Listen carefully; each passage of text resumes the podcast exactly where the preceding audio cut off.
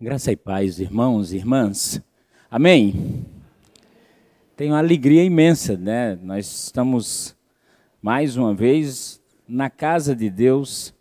Eu disse mais cedo no escrevi no grupo do WhatsApp que nós temos, né? Que é um privilégio, um prazer imenso. E é uma alegria imensa celebrar a Deus. Talvez a gente não por força da nossa liberdade de culto, por força da realidade na qual estamos inseridos, a gente ache banal até, eu não diria banal, se é uma palavra forte, mas ache comum adorar a Deus um dia de domingo. Ou separar esse tempo para estar com Deus na casa dele, junto com os irmãos. Mas não é não. É maravilhoso poder estar todos juntos, estarmos para adorar a Deus nesta casa, adorar a Deus na igreja na qual Deus nos colocou, na igreja na qual Deus, para a igreja na qual nós fomos chamados a cultuá-lo, a celebrá-lo, porque Ele é Deus, como os ouvimos, como ouvimos recentemente. Eu até gostaria que o Ministério Louvor pudesse ficar após eu tinha uma intenção, mas, mas eu gostaria que ficasse, porque se de repente eu voltar, aí a gente vai cantar novamente essa canção, tá? Mas vamos lá, vamos ler o texto da palavra de Deus, está separado para nós nesta noite no Evangelho de João. O Evangelho, não as cartas, agora o Evangelho de João, no capítulo 11. Espero em Deus que Ele nos conceda nos conceda a graça de atentarmos para a palavra dele, ouvirmos o que ele tem a dizer, que o Espírito Santo tenha a liberdade de tocar em nós e de nos fazer novos e fazer em nós coisas novas. João, no capítulo 11, eu começarei a ler a partir do 17.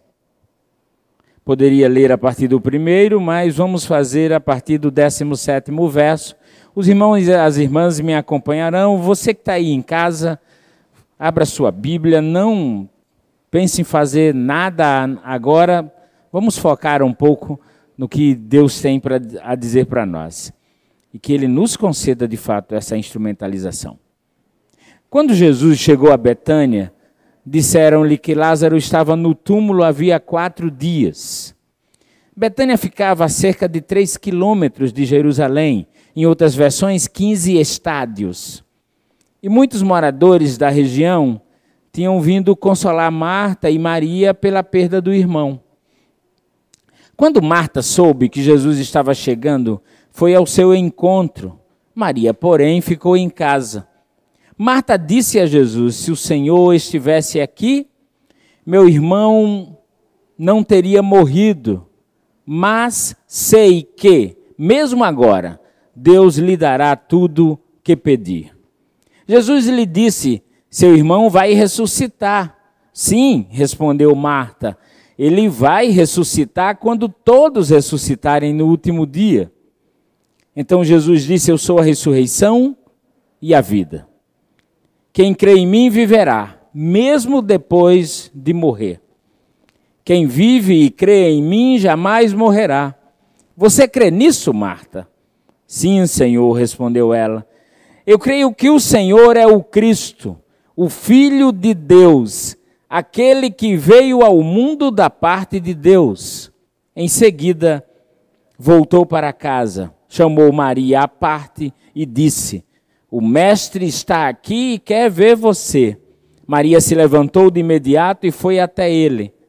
Jesus tinha ficado fora do povoado, no lugar onde Marta havia se encontrado com ele. Quando as pessoas que estavam na casa viram Maria sair apressadamente, imaginaram que ela ia ao túmulo de Lázaro chorar e a seguiram. Assim que chegou ao lugar onde Jesus estava e o viu, caiu aos seus pés e disse: se o Senhor estivesse aqui, meu irmão não teria morrido. Meu irmão não teria morrido. Quando Jesus viu Maria chorar e o povo também sentiu profunda indignação e grande angústia. Onde vocês o colocaram? perguntou. Eles responderam: Senhor, venha e veja. João 11:35 é maravilhoso, né? Jesus chorou. As pessoas que estavam por perto disseram: Vejam como ele o amava. Outros, porém, disseram: Este homem curou um cego. Não poderia ter impedido que Lázaro morresse. Jesus, sentindo-se novamente indignado, chegou ao túmulo. Uma gruta com uma pedra fechando a entrada. Rolem a pedra para o lado, ordenou. Nas versões mais clássicas, retirem a pedra. Senhor, ele está morto há quatro dias, disse Marta, a irmã do falecido. O mau cheiro será terrível. Jesus respondeu: Eu não lhe disse que, se você cresce, veria a glória de Deus? Então rolaram a pedra para o lado. Jesus olhou para o céu e disse: Pai, eu te agradeço porque me ouviste. Tu sempre me ouves, mas eu disse isso por causa de todas as pessoas que estão aqui, para que elas creiam que tu me enviaste. Então Jesus gritou: Lázaro, vem para fora. E o morto saiu com as mãos e os pés presos com faixas e o rosto envolto num pano. Jesus disse: Desamarrem as faixas e deixem-no ir. Deixem-no ir desamarrem as faixas. Oremos ao Senhor. Deus é a tua palavra, rica, poderosa, a tua palavra. Que ela nos inunde, que ela nos ensine, que o teu Espírito tenha liberdade para abrir os nossos corações e as nossas mentes e nos fazer crer profundamente nas verdades que aqui estão expostas e que apenas o Senhor fale nesta tarde e noite. E que toda a sabedoria humana seja colocada de lado. Assim como essa pedra, foi rolada, que a sabedoria humana seja posta de lado, para que unicamente a tua voz ressoe em nossa mente, em nosso ser, em nossos corações. Se pedimos assim, no nome de Jesus te oramos. Amém.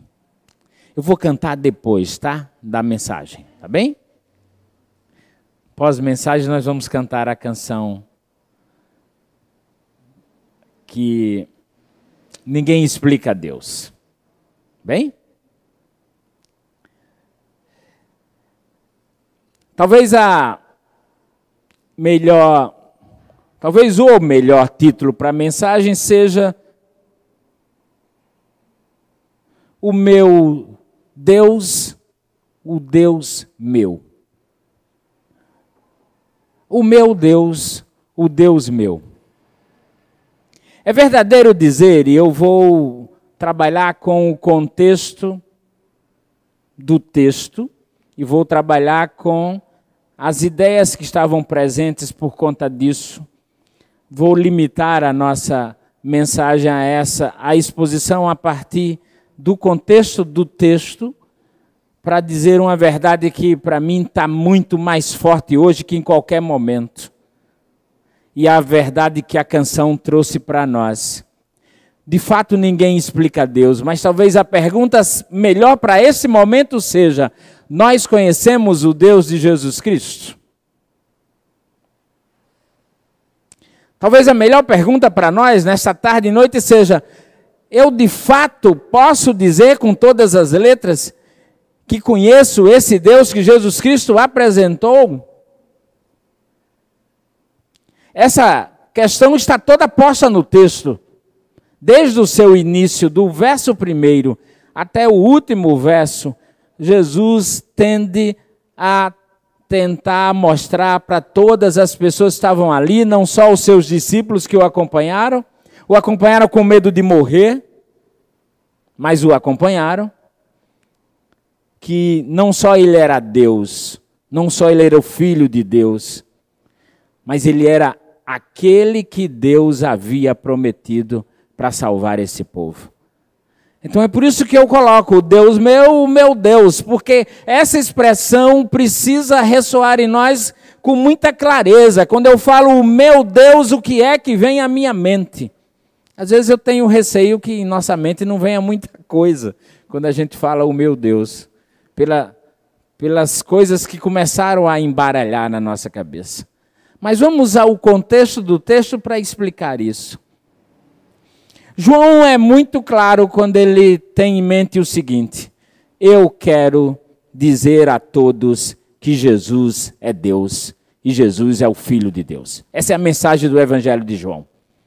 Não adianta buscar outra, essa é aquela que ele quer dizer. Então ele desenvolve o Evangelho a partir dessa mensagem: Jesus é o Filho de Deus, o Messias que todos nós estávamos aguardando.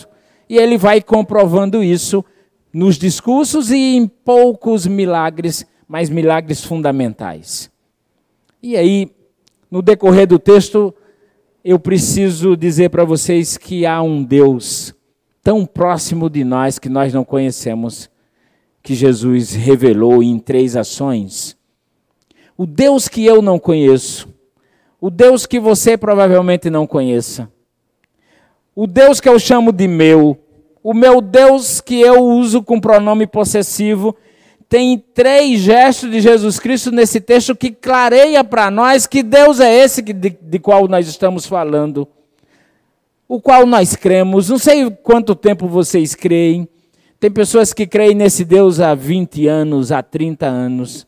Tem pessoas que creem nesse Deus há 5 anos. Tem pessoas que creem nesse Deus há menos que isso. Mas quem é esse Deus? Em três atos de Jesus Cristo, ele apresenta o Deus que, ao meu ver, o, li o livro de João quer mostrar todo o tempo. Nós vamos entender isso a partir do seguinte contexto. Morreu um dos maiores amigos de Jesus naquela época. Era um dos maiores não porque nós aprendemos isso desde escola dominicais anos e anos atrás. Era o melhor porque na caminhada de Jesus, enquanto pregava o evangelho de Deus, ele voltou a Betânia muitas vezes e ele repousou na casa de Marta, de Maria e de Lázaro muitas vezes. Não foram poucas as vezes. Vocês viram? Dista apenas três quilômetros de Jerusalém. Então, ir Jerusalém, ir a Betânia não era coisa muito distante. Eram apenas três quilômetros. Três quilômetros facilmente percorridos a pé, porque a maior parte da população caminhava mesmo. Poucos vão fazer uso de outro tipo de transporte. Evidentemente, vocês sabem que o comum era o cavalo, para a maior parte daqueles que tinham posses. Mesmo os soldados romanos, boa parte da tropa caminhava. Apenas os maiorais que comandavam as tropas é que usavam ou de carros ou de cavalos, era muito comum. Mas eram três quilômetros. E Jesus Cristo, que nunca parou, ele parava, em lugares, mas dormia, levantava, começava de novo a pregar. E qual era a pregação de Cristo? O reino de Deus está próximo. Arrependam-se, o reino de Deus chegou. E, para corroborar com isso, ele fazia os milagres. E muitas das pessoas que se relacionaram com Jesus se relacionaram a partir do Jesus que apresentava um novo estilo de vida, um novo jeito de ser, mas apresentava também um Deus. E esse Deus está posto nesse texto de uma forma maravilhosa. Talvez a gente não conheça, assim como eles não conheceram, porque nós estamos marcados por algumas barreiras. Eu quero conversar sobre essas barreiras que nos impedem ver Deus para depois mostrar a vocês o que é que Jesus Cristo apresenta. A primeira barreira que nos impede ver Deus mais próximo possível de nós são as nossas concepções da própria noção de Deus.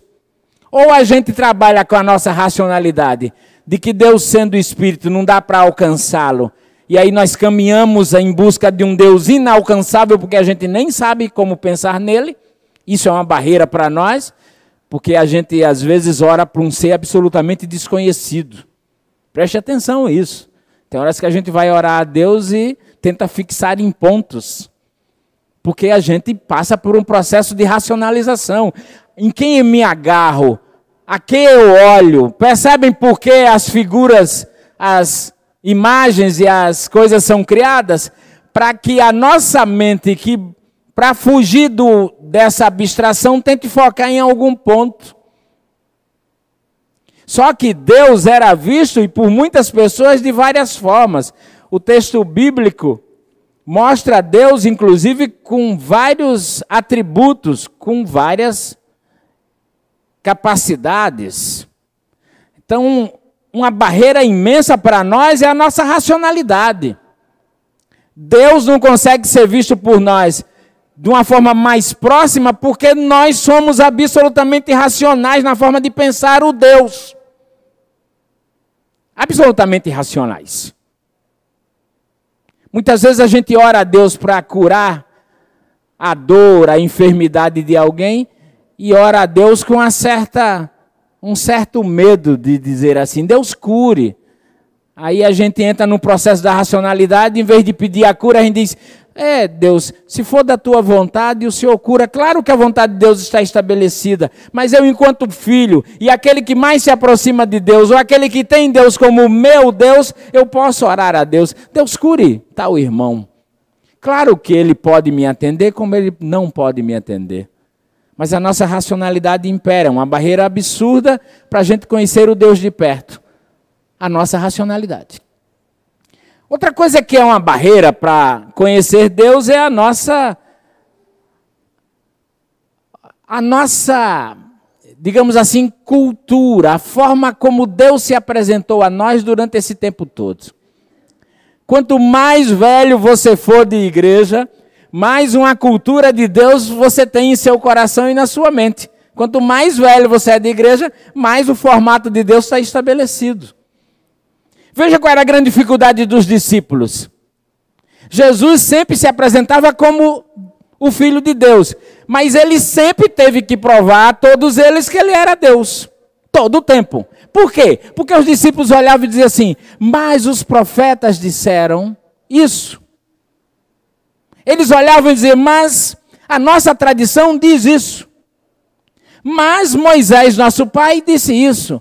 Na, na primeira multiplicação de, de, dos pães, cujo milagre está em João, um dos poucos milagres que João relata, e a multiplicação pães, dos pães está em João exatamente para dizer que Jesus é Deus, naquele momento, foi uma coisa muito interessante.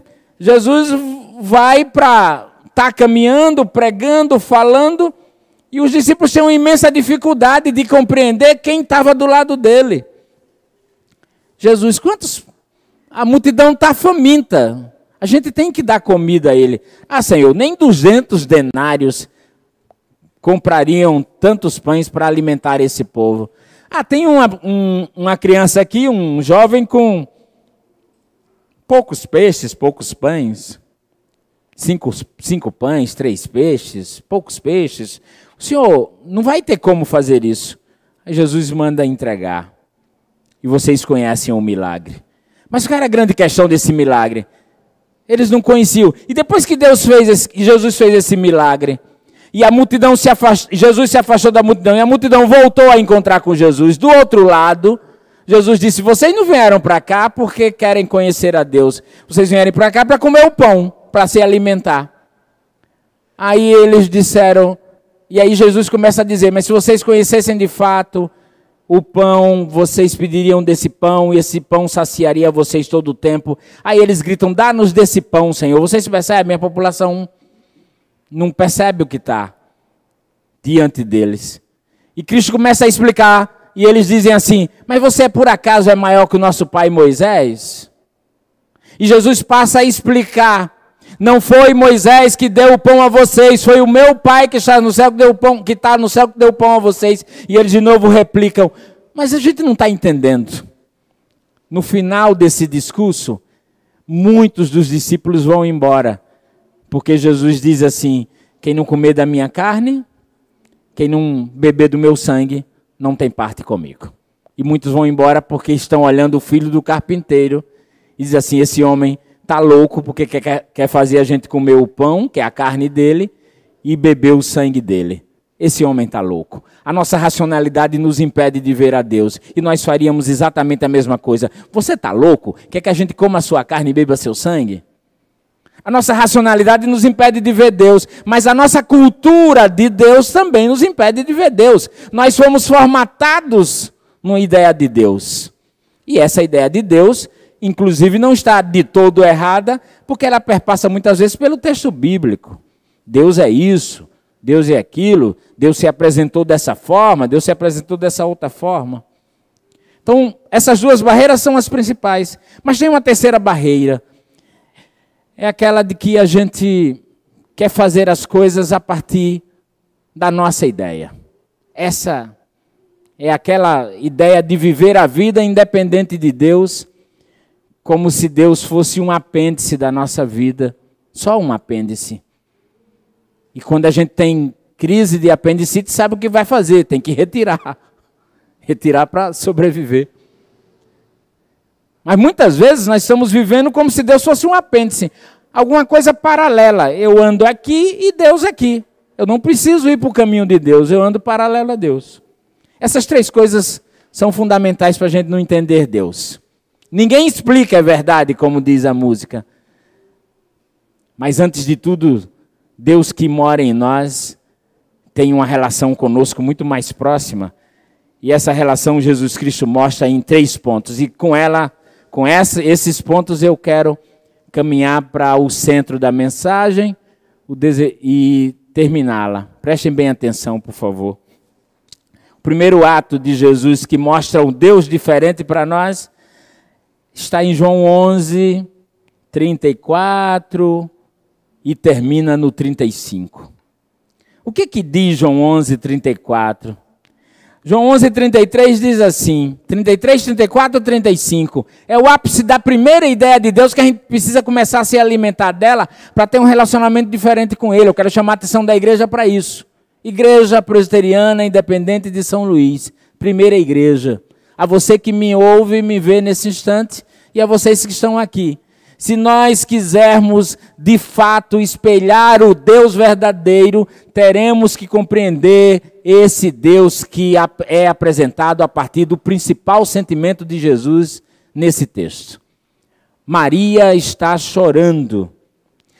Os judeus estão, os judeus que vier, foram a, com ela correndo encontrar, pensando que ela ia chorar no túmulo, estão chorando há um clima de muita dor, há um sofrimento enorme, as pessoas choram. Jesus olha para aquela cena, Maria chorando, os judeus chorando, todos chorando ao redor, e Jesus se comove com isso, e Jesus chora. Antes que você comece a dizer, aqui é o Jesus humano, apaga isso. Quem chora é Deus. Porque se a gente quiser conhecer o Deus o qual, do qual, é, o qual servimos, temos que compreender, não é impossível para Deus, escutem pelo amor dele, pelo amor de Deus, é impossível para Deus olhar a nossa condição de sofrimento e não chorar por nós. Deus chora por nós. A nossa dor é a dor de Deus. O nosso sofrimento é o sofrimento de Deus. A situação é absolutamente comovente para Jesus, mas eu quero dizer, Jesus espelhava exatamente o que Deus fazia naquele momento, e naquele momento Jesus chorou e Deus também. Porque Jesus é Deus. E se eu separar essas duas coisas, eu sou um herege. Não dá para separar. Jesus é Deus. E se ele chorou, Deus chorou. E chorou porque a dor do ser humano importa e bate em Deus de uma forma absolutamente dolorosa. A mulher com fluxo de sangue correu para tocar em Jesus Cristo porque sabia que qualquer dor que ela expressasse poderia ser curada porque ela tocou em Deus. A filha de Jário foi ressuscitada porque Jairo sabia que só tinha um jeito de aplacar a dor que ele sentia, era dividir essa dor com Deus. o sofrimento humano é absolvido por Deus com dor, e essa dor Deus devolve a nós com a participação, com a possibilidade de cura, com a empatia, com o abraçar dele, com o olhar tenro, o olhar que cuida, o olhar que busca, o olhar que afaga, o olhar que consola, o olhar de Deus chora, como Jesus chorou quando viu a dor de Maria e daqueles judeus pela morte do seu grande amigo. Deus que nos vê nesse instante, que vê as nossas lutas, que vê os dissabores, que vê o nosso sofrimento, chora conosco, estende a mão, caminha conosco, é solidário a nós, é empático na expressão mais direta. Eu já disse em algum lugar, não sei se foi aqui, que a gente acaba usando um termo muito fora de contexto, que é o termo simpático, né? Simpático, empático, antipático. O antipático não é o chato, o antipático é aquele que não sofre com a dor do outro. O simpático é aquele que sofre, é muito próximo ao empático, aquele que participa da dor na raiz da palavra, a empatia não, e a simpatia não tem a ver com beleza. Fulano é simpático, é mais ou menos feio. Não é tão bonito assim. Não, a simpatia tem a ver com você se envolver com a dor do outro. E Deus é mais, Ele é participante da nossa dor, é Deus empático. Por isso a expressão é Deus Emmanuel, é Deus conosco, é Deus que chora. A segunda, o segundo sentimento que Jesus apresenta e que mostra um Deus diferente, porque muitas vezes a gente olha para Deus tão longe, Deus tão longe. Quantas vezes você já orou e disse assim: Ó oh Deus, o senhor não está olhando, não, que eu estou sofrendo para caramba, o senhor não vem me socorrer? Já viram o salmista falar isso? Várias vezes. Socorre-me, Deus, o senhor está aí parado. Azaf, num acesso de fúria, disse: Eu não quero nem olhar mais para o senhor, porque os ricos, os bons, eles fazem de tudo e fazem um monte de erro e vivem bem. A gente vive só na penúria, no sofrimento. Azaf, sofrendo porque os ímpios estavam bem e ele se dizia mal. Você conhece a Deus, esse Deus que chora pela sua dor? Ou você ainda vive com a ideia de um Deus distante? O segundo sentimento está quando Jesus olha para Deus e diz: Olha, Deus, eu quero te agradecer, porque o Senhor me ouviu. Não é que o Senhor não me ouve, é porque eu preciso dizer isso, porque todas essas pessoas que estão ao meu lado precisam saber que eu sou enviado de ti. O que, que Jesus diz e o que, que Jesus sente e o que, que demonstra de Deus para nós? É isso que Paulo, tremendamente inspirado pelo Espírito Santo, explicou para nós em Filipenses. O Deus que nós devemos conhecer é o Deus que, embora seja Deus, atenta para nós e tem atitudes para conosco, que são atitudes próximas e próximas de um igual. Deus muitas vezes, embora poderoso, se inclina para nos ouvir. Deus muitas vezes, embora poderoso, tem atitudes de extrema compla não complacência, mas é, parcimônia com os nossos erros, com os absurdos que cometemos, com o nosso pecado. Quando a Bíblia diz Deus é tardio em irar-se, é porque se Deus se irasse tão facilmente como nós nos iramos diante do, dos erros, nós estaríamos mortos, nem existiríamos mais. É porque Deus se, Deus se faz, Ele se aproxima de nós. Gente, o maior milagre é a encarnação. Deus se fez o ser que Ele criou. Ele se faz igual. É a plena ideia do Deus que nós temos. Um Deus que não se importa se Ele é poderoso. Ele ama tanto que Ele tem ações que beiram a igualdade do ser humano, assim como a encarnação. E se eu sei que esse Deus meu é assim, o meu Deus vai ser o Deus da minha proximidade. Se eu, se eu sei se Deus, que Deus é assim, eu me aproximo dele com muito mais abertura. Quem aqui e quem em casa já experimentou desabafar para Deus, eu não aguento mais? Fala tudo o que sente. Deus receba aí porque eu não aguento mais. Eu preciso falar para o Senhor, porque agora o Senhor virou o meu divã. Eu preciso descarregar a minha dor, a minha angústia, o meu sofrimento, o meu medo. Escuta, Deus, e aí você solta, solta na oração, solta tudo. Eu não estou aguentando mais, eu não tenho forças, eu estou sofrendo demais. Você busca Deus numa forma de igualdade, de um Deus que lhe escuta como se fosse um, um igual a você. É esse Deus que se apresenta para Jesus aqui.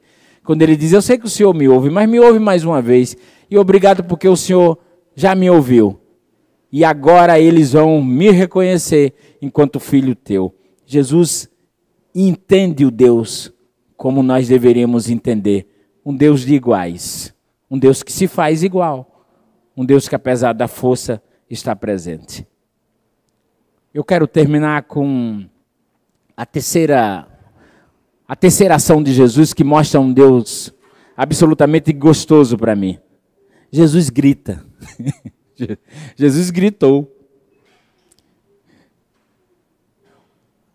Há um grito de Deus, irmãos, no texto. E o grito que Jesus fez foi: Lázaro, vem para fora. Tem um texto aí que diz assim: Lázaro, sai para fora. Faz a, o erro que a gente gosta de cometer na, no coloquial. Lázaro, sai para fora. Sai logo.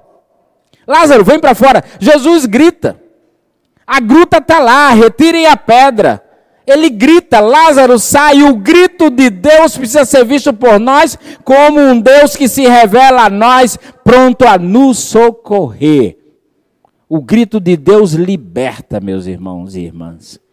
Libertou Lázaro da morte e pode nos libertar da dor, da indiferença, do desânimo, da preguiça, do sofrimento dos pensamentos maus. Deus tem gritado a nós, a esta igreja: vem para fora, Igreja Presbiteriana Independente de São Luís. Vem para fora, Neilton. Vem para fora, Edmilson. Vem para fora, Heron. Vem para fora, Fernando. Vem para fora, Amélia. Vem para fora, experimentar do meu amor que nunca ficou para o lado, porque eu abraço você todos os dias. Quando você chora, quando você sofre, quando você pensa que tudo está perdido. Jesus revela um Deus ansioso por abençoar a nós, um Deus que anseia em chamar nosso nome, um Deus que se volta para nós todo o tempo e um Deus pronto para nos libertar de todos os nossos vícios, de todas, todo o nosso sofrimento, de toda a nossa angústia, de todo o nosso medo, nos libertar da morte. Nos libertar da morte de quem nós somos, nos libertar de nós mesmos. Tem dois cantores no, nessa linha gospel que fizeram músicas muito próximas a isso, que diz assim: Liberta-me de mim. Um é o a Eupídio. Liberta-me de mim. Preste atenção nessa expressão.